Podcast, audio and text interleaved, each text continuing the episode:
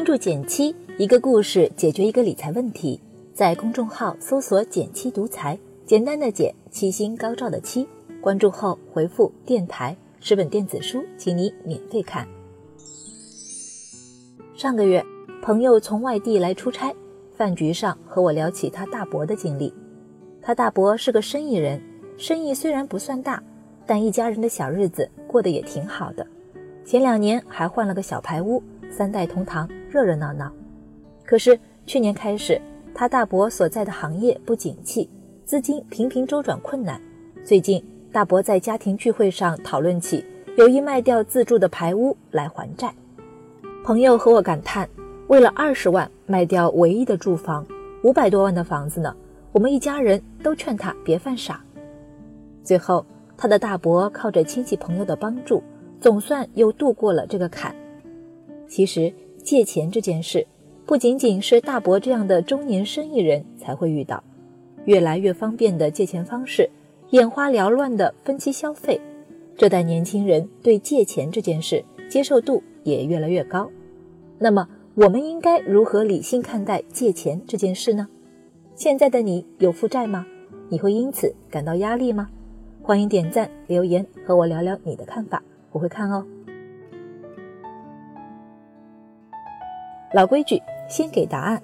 关于借钱，我想和你分享四个小技巧：动态的看待量力而为，动态的看待顺势而为，适当的债务隔离，以及提前储备借款的渠道和判断能力。掌握这四个技巧，可以帮助你更好的做决策。那具体要怎么做呢？别着急，我会慢慢说。之前我提到的朋友的大伯的故事，其实要不是朋友亲自和我分享这件事，我甚至觉得这个困难有点假，有点匪夷所思。为了还二十万，卖掉五百万的房子，这不是捡了芝麻丢了西瓜吗？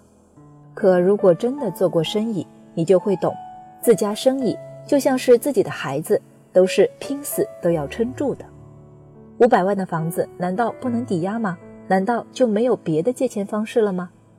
据说大伯也试了一些借钱方式，好几个利率还不低呢。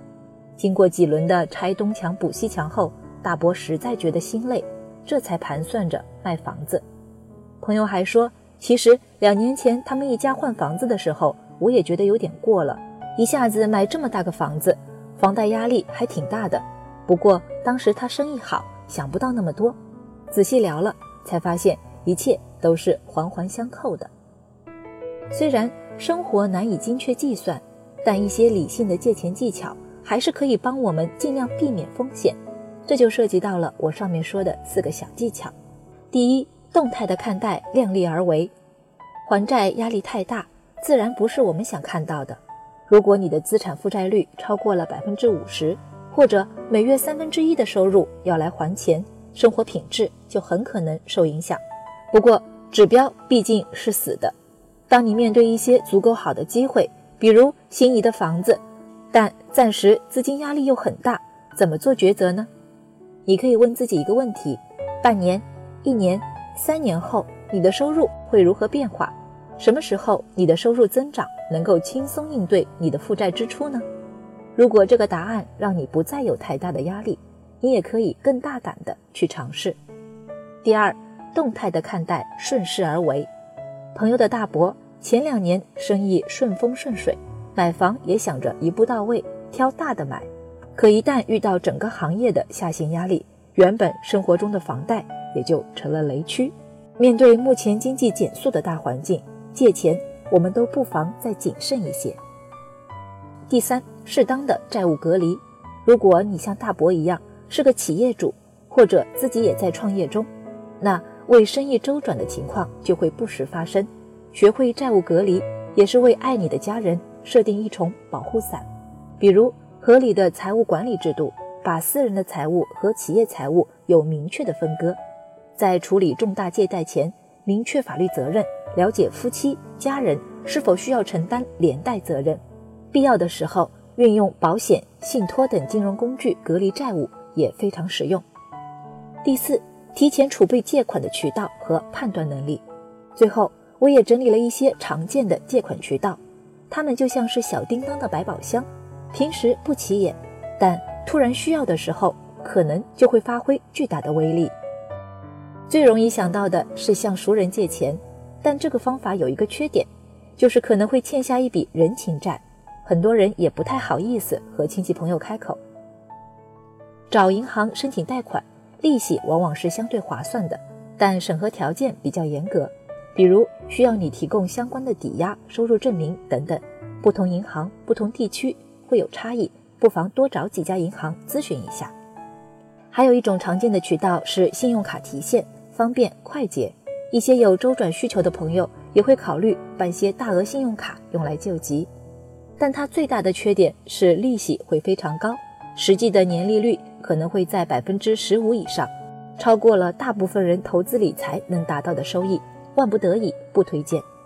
除此之外，还有一种是各大互联网公司旗下的金融平台也有借款业务，比如像阿里旗下的蚂蚁借呗、腾讯旗下的微利贷等。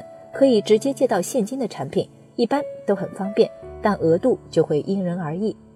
目前来看，大多数人借款日利率在万分之三到万分之五之间，折合成年化利率在百分之十到百分之十八之间。所以借款之前还是要好好算一算。最后一个渠道是一些网贷平台，他们的放款速度比较快，额度也比较大，但利率非常高，千万要小心。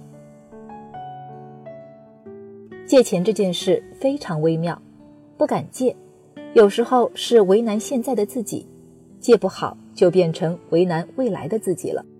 希望今天的内容能让你在未来考虑借钱时，对未来多点信心，对现在多点安心。好了，今天就到这里啦。右上角订阅电台，我知道明天还会遇见你。微信搜索并关注“减七独裁。记得回复“电台”，你真的会变有钱哦。